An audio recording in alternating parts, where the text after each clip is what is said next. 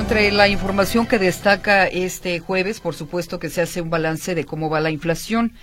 Esta sigue repuntando y en la primera quincena de enero se ubicó en 4.90%, con lo que suma dos meses consecutivos al alza. De acuerdo con expertos, el aumento se atribuye a una estacionalidad mayormente negativa en los precios de varias categorías que sufrieron los usuales ajustes al inicio de año por actualizaciones a varios impuestos y tarifas gubernamentales. Durante los primeros 15 días del 2024, los productos que influyeron en el aumento de esta inflación, inflación que reporta el INEGI, al presentar variación en sus precios fueron el jitomate, ya hemos eh, dicho en diversas ocasiones que llega a su costo hasta 70 pesos por kilogramo, el tomate verde y la cebolla. Así las cosas, bueno, las personas están siendo más selectivas en los productos que eligen para enfrentar esta cuesta de enero.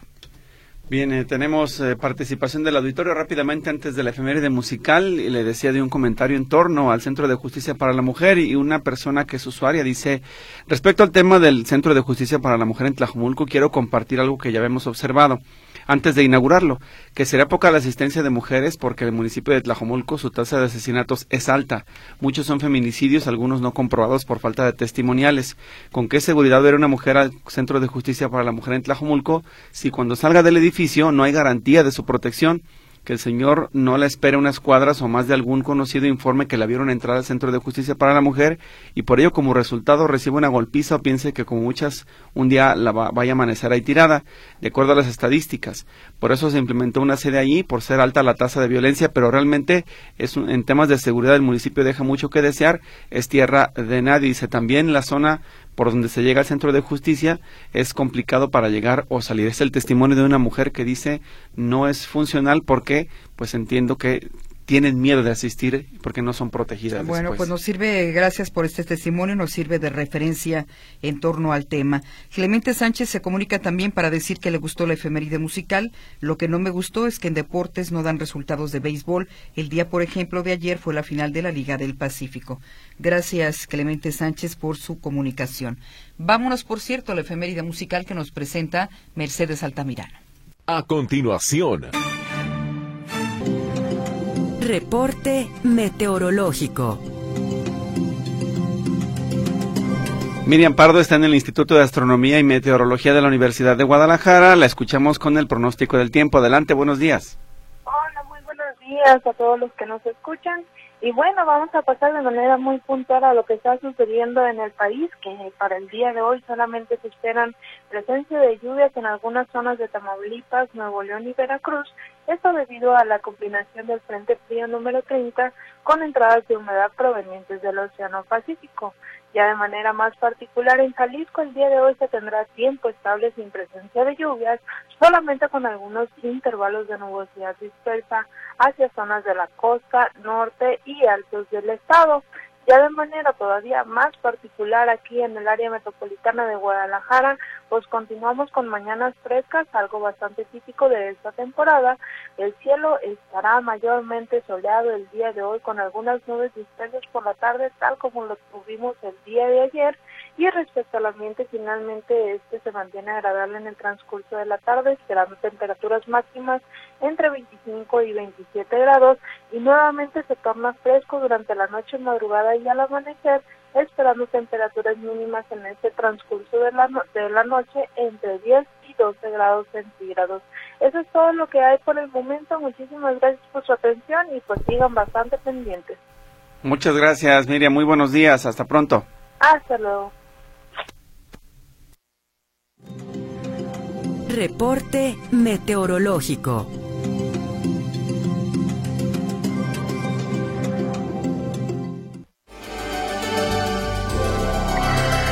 Bueno, iniciaron los procesos de entrevista a 110 aspirantes a ocupar las siete magistraturas vacantes en el Supremo Tribunal de Justicia del Estado. Los detalles con Héctor Escamilla en la línea telefónica. Adelante, Héctor. Compañeros, buenos días de nuevo. Eh, comentar en efecto que en este momento el Congreso del Estado está llevando a cabo entrevistas a los aspirantes a ocupar alguna de las siete magistraturas que se encuentran disponibles en el Supremo Tribunal de Justicia de Jalisco. Ha sido un proceso que ya ha resultado controversial. Hay declaratoria, declaraciones eh, donde algunos aspirantes incluso piensan con impugnar este proceso debido a observaciones que han encontrado, pero eh, por lo pronto lo que está sucediendo en el Congreso es la segunda fase de este proceso de selección. La primera fue una evaluación escrita que se llevó a cabo la semana pasada, llegaron los resultados este lunes, hay que decirlo también, no les fue muy bien que digamos a muchos aspirantes, hay varios reprobados, eh, que habrá que cotejar después para ver si en efecto quienes van a llegar a ocupar estas magistraturas son los mejor evaluados. Eh, bueno, pero finalmente la segunda etapa es este proceso de entrevistas. Instalaron tres salones eh, separados para poder darse abasto en atender a estas entrevistas que tienen que llevar a cabo a estos aspirantes, 110 registros los que se tienen. ha sido un proceso muy largo, muy complejo. Por ejemplo, uno de los salones eh, que donde también participan integrantes del Comité Estatal de Participación Social, perdón, Comité de Participación Ciudadana del Sistema Estatal Anticorrupción, es el nombre adecuado, eh, eh, y un diputado son los que están haciendo las preguntas. Por ejemplo, en uno fueron una, fue una jornada de tres horas estar sentados haciendo cuestionamientos. Es básicamente se hacen, digamos, preguntas similares entre aspirantes, que los que los hace ser el mejor eh, sustentante para llegar a, ser magistrado, entre otros cuestionamientos. Eh, sin embargo, bueno, aquí lo que ha llamado la atención o lo que ya hay señalamientos o advertencias es de que el proceso pueda llegar a impugnarse por parte de algunos aspirantes en dos sentidos. Uno, la presencia de actores que podrían tener relaciones con grupos dentro del Poder Judicial o grupos de partidos políticos y por tanto, eh, pues dicen estos, ellos debieron haberse excusado de esta convocatoria desde el primer momento por conflicto de interés. Eso por un lado.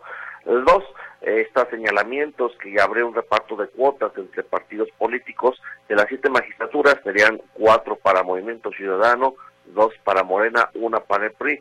Entonces ya hay argumentaciones importantes, eh, pues criticando que este tema ya haya sido resuelto no desde las capacidades o de las cualidades de algunos aspirantes, sino que esto está planchado para que lleguen perfiles eh, familiares con estas fuerzas políticas. Ya hay amenazas de impugnación, estaremos al pendiente pues de cómo será este proceso. El, eh, seguramente en la sesión de mañana que se lleva a cabo eh, ya salga eh, planchado este tema de quiénes serán los siete magistrados del Supremo Tribunal de Justicia de Jalisco. Esta es la información, compañeros. Buen día.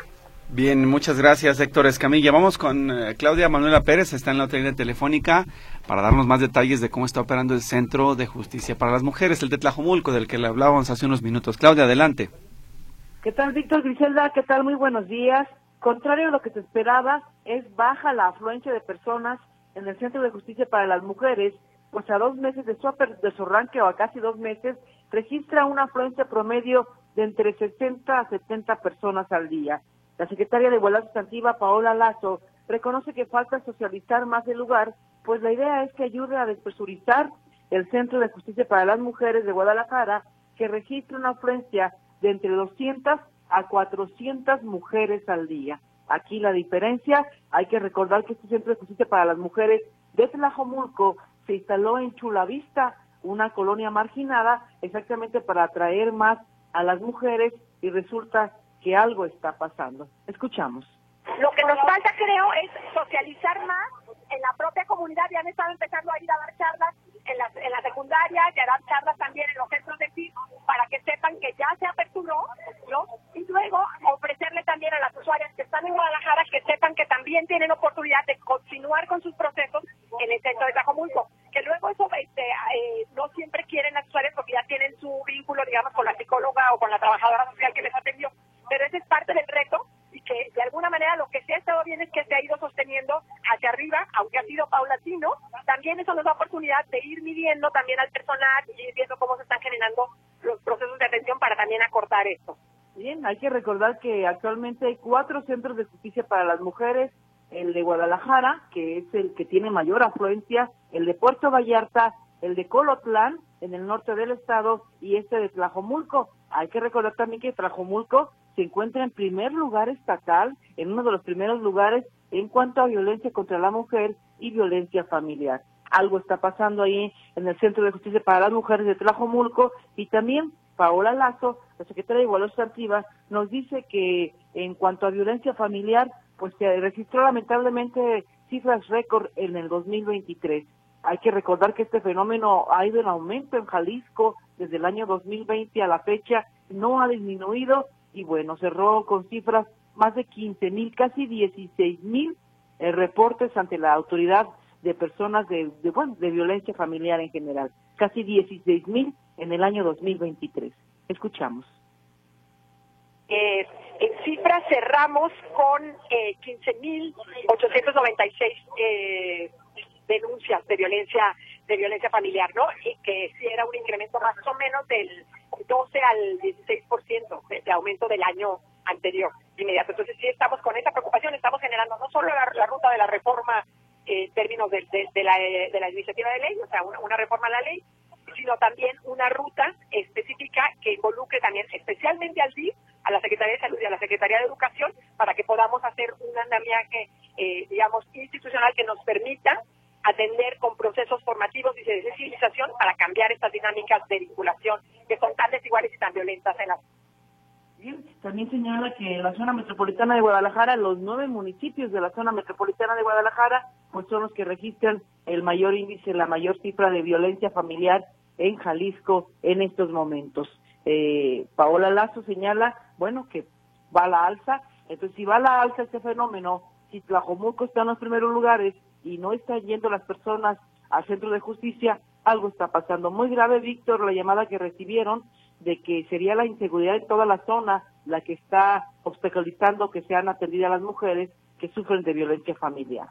Mi reporte, muy buenos días. Así es, Claudia, muy buenos días y para tomar a nota y que las autoridades también revisen el entorno, particularmente el municipio de Tlajumulco, que debe dar seguridad y garantías de protección a las mujeres. Muchas gracias. Gracias, buenos días. Muy buenos días. Bien, se comunica don uh, Rubén Saldívar.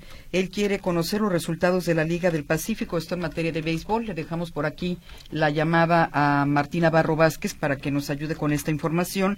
Y José Luis Ramírez dice, atraparon a los policías de Aucotlán y los sentenciaron rápido y todo por las próximas elecciones del 2 de junio. Pues mire, ellos fueron vinculados a proceso en el 2021. Hay que recordar que los hermanos desaparecieron en el 2019 y estamos hablando de un proceso o de cuatro años desde la desaparición de los hermanos Camarena. Así es de que, eh, pues ahí está su opinión. Eh, para la familia, por supuesto, es un proceso muy largo, muy tardado, pero de alguna manera por fin encuentran algo de justicia. En un comunicado, por ejemplo, de CEPAD, detalló que la condena confirma la culpabilidad de los dos policías en el delito de desaparición forzada de los cuatro hermanos Camarena que se registró el 19 de diciembre del 2019 en el municipio de Ocotlán. El juez evaluó más de una decena de testimonios y otras pruebas presentadas durante el juicio oral, aplicando criterios y estándares internacionales. Además, se subrayó que la desaparición forzada es considerada un crimen de lesa humanidad de acuerdo al derecho internacional. Hubo siete días de juicio oral. El pasado 17 de enero se emitió esta sentencia condenatoria contra los dos policías municipales de Ocotlán y se les está dando una pena de 102 años de cárcel. Bien, más, más mensajes. Roberto Ríos dice Rosario, la presidenta de la CDH tiene razón en desaparecer este organismo, ya que este siempre ha defendido a feroces y desalmados delincuentes, pero nunca a la gente de bien. Por eso los delincuentes se confían en hacer fechorías, saben que derechos humanos los defenderá. Él le dice Comisión de Derechos Delincuenciales, como se debe de llamar ahora, es su reclamo. Lo cual no es cierto. O sea, las comisiones de derechos humanos no está para defender a delincuentes como sostiene esta persona.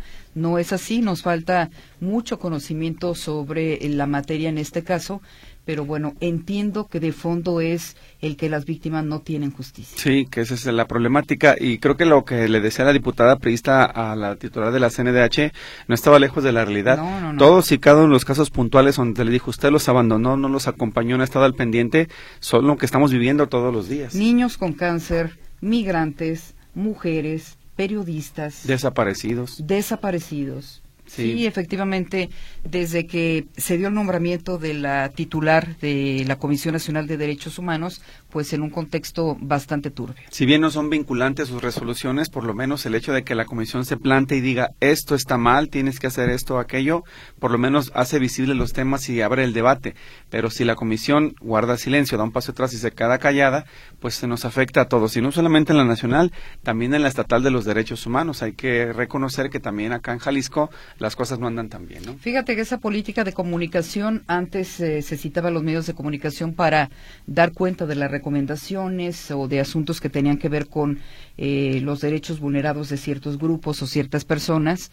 Hoy es totalmente diferente la comunicación. No hay ese contacto que había con la prensa, no se cita, no se da entrevistas. Entonces, sí nos quedamos muy cortos también en Jalisco. Sí, para mi gusto, la Comisión Estatal de los Derechos Humanos es decorativa, sí participa en reuniones, acercamientos, encuentros y acciones con otros órganos y poderes, pero no está atendiendo lo que pide la ciudadanía, lo que necesita. Pues es una especie de espejo con lo que sucede a nivel nacional. ¿no? Lamentable. Vamos a hacer un corte comercial y regresamos con la información deportiva.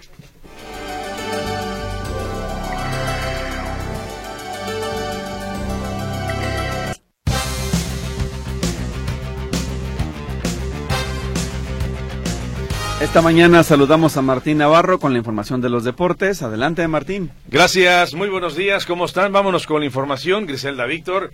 Y bueno, pues arrancamos con el tema de la Liga del Pacífico. Ya hay campeón, luego de nueve años sin poder levantar un trofeo, Naranjeros de Hermosillo se proclamó campeón de la Liga del Pacífico al barrer en la serie a los Venados de Mazatlán tras el triunfo este miércoles de cuatro carreras por cero. Es el título número 17 en la historia para los de Sonora, quienes dominaron toda la serie. La victoria fue para el abridor Shaq Matson al trabajar seis entradas en blanco. Naranjeros jugará por México en la Serie del Caribe a partir del próximo primero de febrero en Miami, Florida. Sí, ahora la Serie del Caribe allá en Estados Unidos. Y bueno, con esto saludamos al señor Rubén Saldívar y a Clemente Sánchez que querían información de béisbol. En algo de, de golf, se va a llevar a cabo en Puerto Vallarta un torneo muy atractivo de golf. Nada más y nada menos que se va a repartir una bolsa de 8 millones de dólares. Será del 22 al 25 de febrero. Llevará a cabo esta edición del México Open de Golf, uno de los eventos más importantes de la gira PGA Tour. Estarán algunos mexicanos como Raúl Pereda, Rodolfo Casaubón y el juvenil Santiago de la Fuente. En lo que respecta al fútbol, Primera División, el día de ayer, tres partidos adelantados de la fecha 4. América y Tigres siguen intratables. El equipo de las Águilas le ganó el día de ayer 2-0 a los Bravos y de visita en Ciudad Juárez. Muy buena la victoria para el equipo de las Águilas del América. Y eh, goles de Diego Valdés y Álvaro Fidalgo. Por su parte, el equipo de los Tigres le ganó 2 a 1 y también de visita, pero a Atlético de San Luis llega a tres triunfos en fila. Tanto América como Tigres, nueve puntos y están empatados en la cima de la clasificación.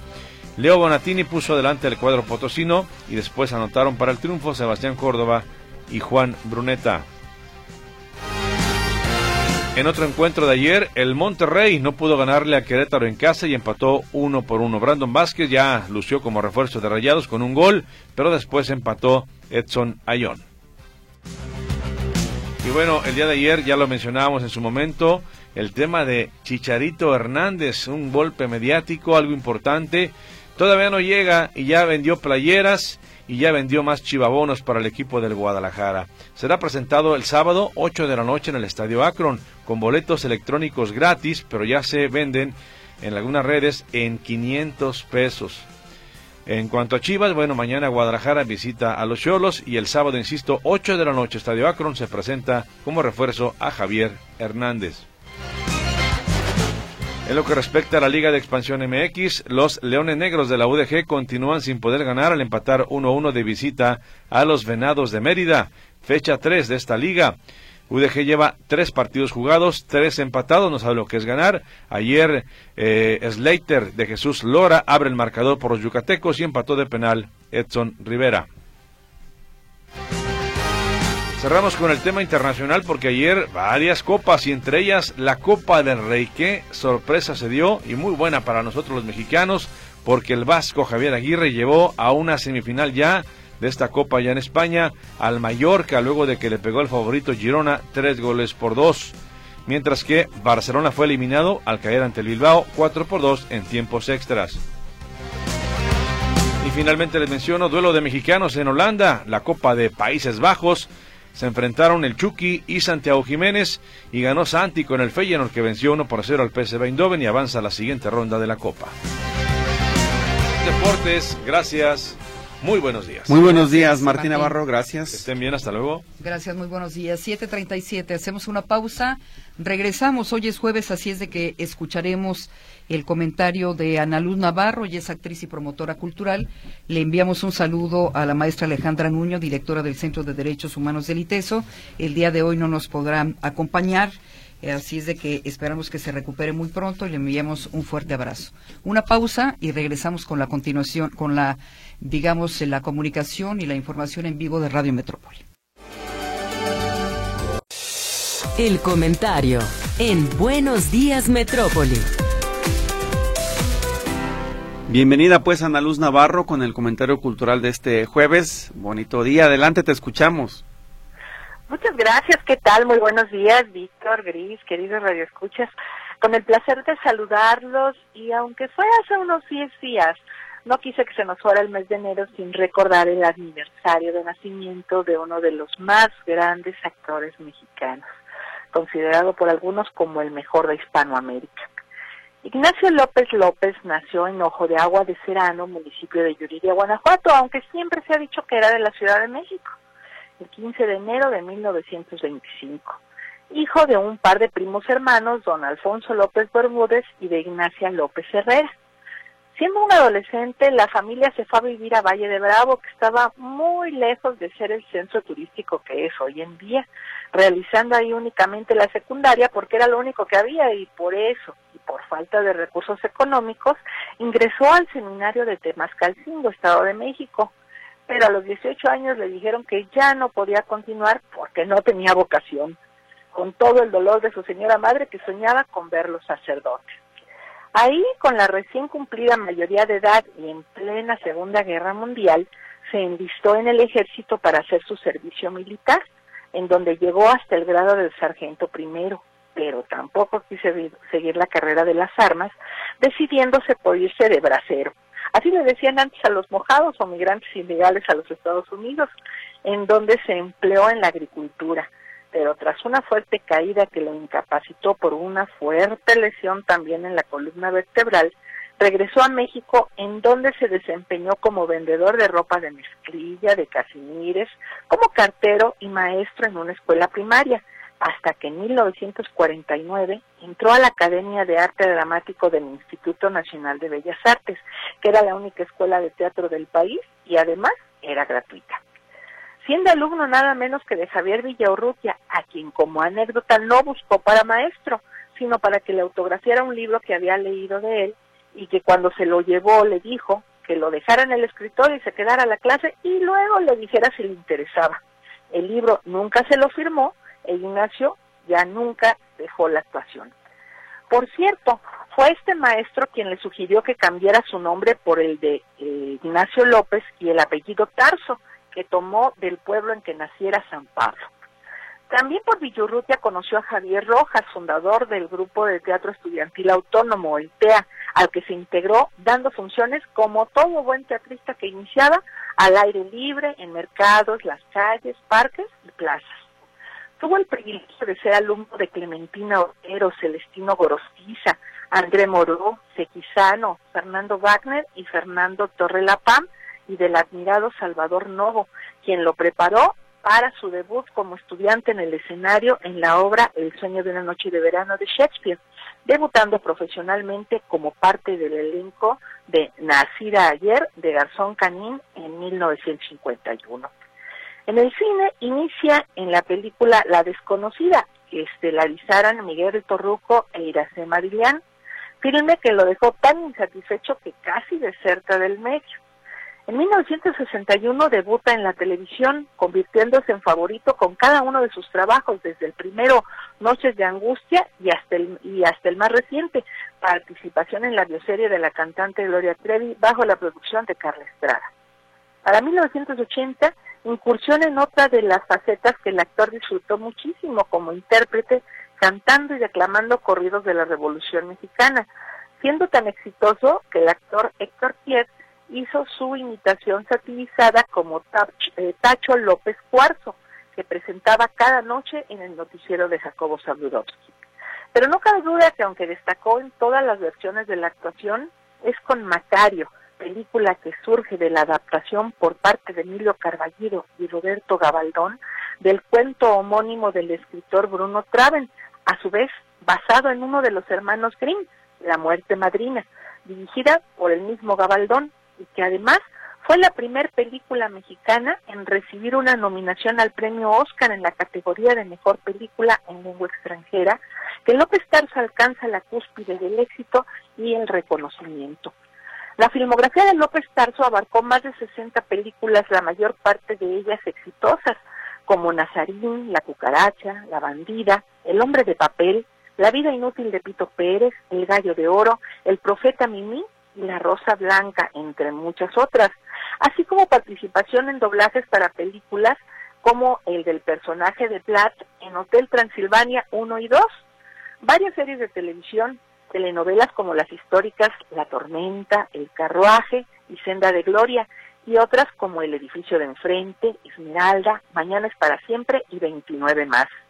López Tarso no pudo sustraerse al gusto por la política, en donde se desempeñó como presidente del Consejo Directivo de la Asociación Nacional de Intérpretes, secretario general de la Asociación Nacional de Actores y del Sindicato Gremial de Directores de Cine y Similares de la República Mexicana, diputado federal de la 54 legislatura por el octavo distrito eh, electoral del Distrito Federal y miembro de la Comisión de Radio, Televisión y Cinematografía del Distrito Federal y de Cultura. Recibió diversos premios y reconocimientos, entre los que destacaron dos Golden Gate como mejor actor en el Festival de Cine de San Francisco, California, el Ariel como mejor actor y por trayectoria, el Premio Nacional de Ciencias y Artes, Premio Bravo como mejor actor y varios más.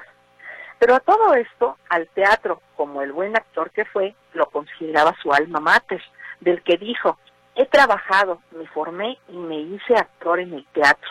La televisión no existía en México cuando me hice histrión, el cine llegó años después. Las tablas son mi lugar predilecto en la vida. Estando ahí me siento seguro, feliz y no quisiera bajarme nunca. Tanto así que realizó más de 100 obras destacando La Celestina, Cirano de Bergerac, Las Brujas de Salem, Piano Banderas, El Cartero y la maravillosa Doce Hombres en Pugna. Fue inspirador que a sus 97 años y con tan impresionante trayectoria seguía trabajando a veces en varios proyectos a la vez, como una lectura dramatizada de Macario, El de la Muerte capítulos de la serie Vecinos, la obra El Águila en la Alcoba, que todavía presenté en septiembre de 2022, y Una vida en el teatro de David Mamet, obra junto a su hijo Ignacio, eh, Juan Ignacio Aranda, en la que representaba cinco personajes con una memoria prodigiosa y la misma pasión de hace casi 75 años. Don Ignacio soñaba con llegar a los 100 años de edad y celebrar con una puesta en escena de teatro clásico, griego o de Shakespeare o del teatro del siglo de oro español, así como una obra que, escribieron especialmente para él. Pero la madrina, la muerte, cortó su sueño el 11 de marzo de 2023 a sus gloriosos 98 años de edad. Bueno, pues hasta aquí por hoy. Yo los espero todos los viernes a las 5 de la tarde por esta misma frecuencia de Radio Metrópoli para tomarnos el casito, eh, casecito virtual, ya saben, y platicar de todo aquí entre nosotros. Mientras tanto, me despido con mi mayor y mejor deseo. Pásenlo de lo mejor. Y si hay mejor, pues qué mejor, ¿no? Hasta la próxima. Hasta la próxima, Ana Luz Navarro, que gusto escucharte. Te esperamos el próximo jueves. Es un placer, hasta la próxima. Gracias. El comentario en Buenos Días Metrópoli.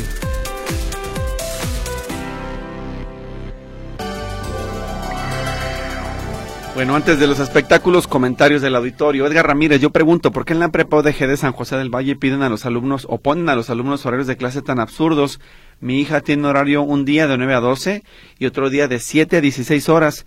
¿Quién hace los horarios y quién vigila su lógica? Gracias. Pues sí, muy extraño. Me gustaría conocer eh, la parrilla completa de las clases para entender si está en un turno o el otro, porque de 9 a 12 es un horario entre semana del turno matutino, pero si es la misma alumna, ¿qué tendría que estar haciendo de las, desde las 7 hasta las 4 de la tarde? Eso es muy extraño.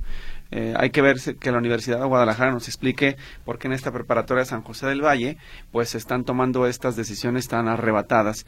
Gracias a don Leonardo González que nos dejó también una vista que consigue él en una fotografía de la luna desde Tonalá.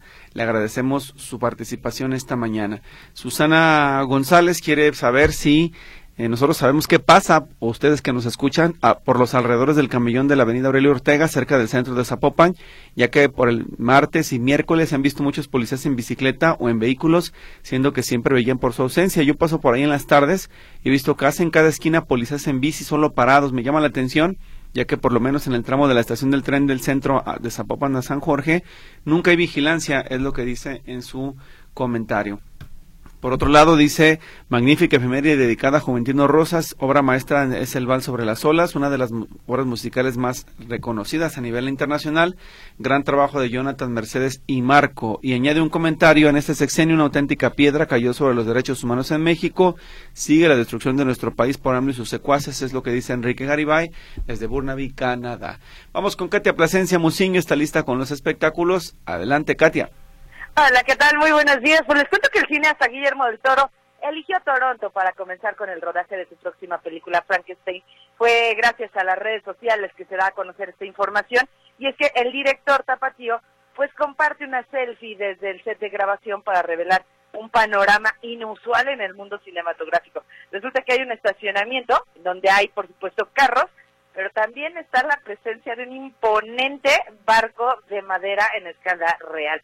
Y con la frase Toronto, el estudio hoy parece que alguien se estacionó en mi lugar, pues del toro emocionó a todos sus seguidores que en minutos hicieron la reacción de emoción con más de 13 mil me gusta. Y desde el miércoles por la noche algunos vecinos del lugar comenzaron a ser testigos de este movimiento que había, además de sentirse complacidos por la presencia de Guillermo del Toro, que ha visitado algunos negocios y ha estado publicando lo bien que le está pasando en su nuevo proyecto, en donde hay que recordar, es acompañado por Oscar Isaac, Christoph Waltz, está Charles Dance y Mia Gott. Y Netflix será la encargada de estrenar esta cinta que mantiene emocionados a sus seguidores y al propio director también que en anteriores publicaciones mencionaba que este es uno de los proyectos soñados. Por ahora solo se sabe que sería en el 2025 cuando estrene esta versión, subversión de Frankenstein Guillermo del Toro. Y cambiamos de tema, pero seguimos con mexicanos, porque Melissa Barrera, ella rompió el silencio y habló sobre el momento en el que se enteró que había sido despedida de la séptima entrega de Scream, luego de sus comentarios pro-Palestina en sus redes sociales. Esta mexicana mencionó que le impactó cuando le dieron la noticia, sin embargo aceptó que por ambas partes fue totalmente transparente y que simplemente pues ella sabe perfectamente quién es y que sus comentarios los hizo desde el amor y la humanidad, de los derechos humanos y la libertad, por lo que dijo, pues insisto, está, está tranquila y está en paz. Barrera explicó que sus mensajes sobre el cese al fuego en Gaza son eh, por el bienestar de ambas partes, por el fin de la violencia. Dice, eso es todo, el fin de la violencia por la paz y la seguridad de todos, solo humanidad. Hay que recordar que esta actriz fue despedida de este elenco de Scream 7 en noviembre del año pasado. Actualmente se encuentra, se encuentra en el Festival de Cine de Sundance por el estreno de su reciente proyecto fílmico Your Monster y aseguró que también la salida de Jenna Ortega de la misma cinta no fue por ella, no fue porque la corrieron, simple y sencillamente, pues sí, eh, Jenna tenía proyectos personales, tiene una agenda bastante apretada, sobre todo con la segunda temporada de Merlina, pero sí como que deja entrever que en el fondo también fue justamente por lo que le sucedió a Melissa Barrera, que bueno, pues ya no tiene a Jenna Ortega, ya no tiene a Melissa, ya tampoco tiene el director. Veremos si vamos a tener película de Scream 7. La verdad es que ya se ve bastante complicado con lo que pues pudieran hacer. Y cambiamos nuevamente de, de tema porque sí, lo hizo otra vez. Y sí, Estoy hablando de Britney Spears, que desde que se, pudo quitar prácticamente la tutela de su papá, pues ha dado muchísimo de qué hablar en las redes sociales por sus publicaciones controvertidas y ahora se encuentra de nueva cuenta en el foto, en el foco mediático debido a ciertos comportamientos que pues ya provocaron que fuera expulsada y vetada de un exclusivo hotel en Estados Unidos. Según medios estadounidenses, esta cantante estaba hospedada en California. Algo extraño era que, bueno, pues sí, todo el mundo estaba, eh, eh, digo algo extraño es de que este hotel está a minutos, a unas cuadras, digamos, de la residencia de Britney. Algo que, bueno, pues no sabemos como por qué te vas a ir a un hotel si tienes a unas cuadras tu casa. Pero bueno, pues eh, últimamente también igual a Britney Spears le ha dado por posar con poca ropa o simple y sencillamente desnuda, toples, hacer toples, el famoso toples. Bueno, pues al parecer justamente eso, ese sería el motivo por el que le pidieron la habitación y que por favor se retirara del lugar. Y es que los directivos del hotel aseguraron que es un establecimiento familiar y también reconocieron que hubo varios huéspedes que se quejaron de sus inusuales actividades. Y es que ella simple y sencillamente se metía a la alberca y pues decía, pues hagamos toples. Y había niños o hay ejecutivos que van ahí por cuestiones de negocios, dijeron realmente no nos interesa pues estar viendo nudistas en estos momentos, aunque sea Britney Spears. Y ojo, a pesar de que se le había levantado la restricción de entrada hace un año a este mismo hotel, recientemente la volvieron a aceptar y bueno, pues ya la volvieron a expulsar de este hotel. El representante de Britney Spears, aunque trató de negar la, la veracidad de la historia, pues eh, no pudo. También el hotel, el hotel se quiso quedar callado, dijo yo no revele nada, pero Britney, ella a través de las redes sociales, sí, ella sí publicó una foto en toples y con el texto silencio incómodo. Me encanta hacer que la gente se sienta incómoda con lo que confirma pues que sí, la volvieron a expulsar de un hotel porque hay que recordar que no es la primera vez. Ya en el 2008, en un hotel de Beverly Hills, también hizo lo mismo, también le pidieron la habitación, la expulsaron, pero ahí tuvo que ingresar hasta la policía porque pues sí estaba muy, pero muy molesta Britney Spears por haber sido expulsada de un hotel. Ahora, pues ya son dos los hoteles que la tienen vetada. Y por último, les cuento que el guitarrista y cantautor Eric, Eric Clapton va a volver a México para ofrecer un concierto en el Foro Sol en la Ciudad de México. Según el comunicado, pues este concierto se va a realizar ya después de que esté remodelado el Foro Sol el 3 de octubre de este año y bueno, pues todos los interesados en asistir pueden conseguir sus boletos a partir del próximo 31 de enero en preventa y la venta en general arranca el jueves primero de enero. Hasta aquí el reporte de los espectáculos, por supuesto. Más información y todos los detalles después del noticiero de las 11 de la mañana en Nota por Nota en La Buena Onda y a las 12 del día en tercera llamada de Radio Metrópoli. Bien, Katia, muchísimas gracias por tu información. Que tengas un excelente jueves. Bonito jueves para todos. Igual para ti. Hasta luego. Es Katia Plasencia Muciño, quien esperamos mañana con la recomendación de cine, la del fin de semana. Mensajes del auditorio antes de irnos al noticiero Notisistema. Dice, buenos días, nada más para decirles, ok, ya agarraron a los policías de Ocotlán y los muchachos, ¿por qué no dicen dónde están? Es lo que pregunta esta persona de nuestro auditorio. Por otro lado, dice este mensaje, buenos días, Víctor, mi sobrina en el concurso para magistrada y nos pone una fotografía de la sobrina que está compareciendo en este momento, bueno, en ese momento, en el Congreso de Jalisco. Mucha suerte, ojalá que pueda eh, pues obtener uno de esos espacios que se reparten regularmente los políticos. Esperemos que en esta ocasión sí se le dé la opción a la ciudadanía. Vicente Cruz felicita a la efeméride de, de, Mercedes Altamirano y le agradecemos su comunicación esta mañana. Por otro lado, dice, ¿cuándo va el gobierno del Estado a reactivar lo del pasaje para adultos mayores? Ya se va a acabar enero y no tenemos el descuento que teníamos en diciembre. Muchas gracias gracias.